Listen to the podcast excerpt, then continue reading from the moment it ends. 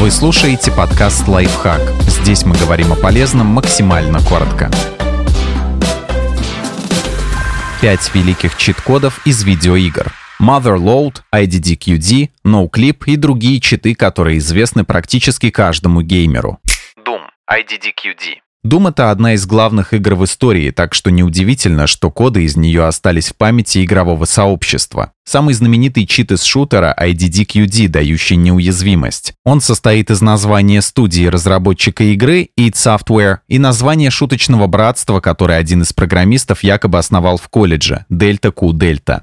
Серия The Sims, Motherload.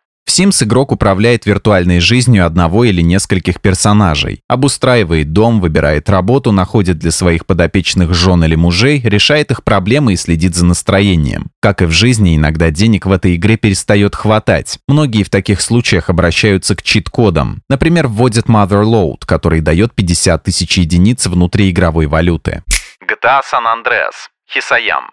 Серия экшенов GTA известна проработанными открытыми мирами, жестокостью и сатирой. Но игра объединяет еще одна особенность – безжалостный дизайн миссий. Если игрок во время выполнения задания погибает от падения с большой высоты или плотного вражеского огня, то миссия считается проваленной. Приходится проходить ее с самого начала. К счастью, в Сан-Андреас разработчики предоставили игрокам способ восстановить здоровье и одновременно получить 250 тысяч долларов. Это код Хесаям. Он особенно полезен во время выполнения миссии, когда здоровье героя сильно снижается.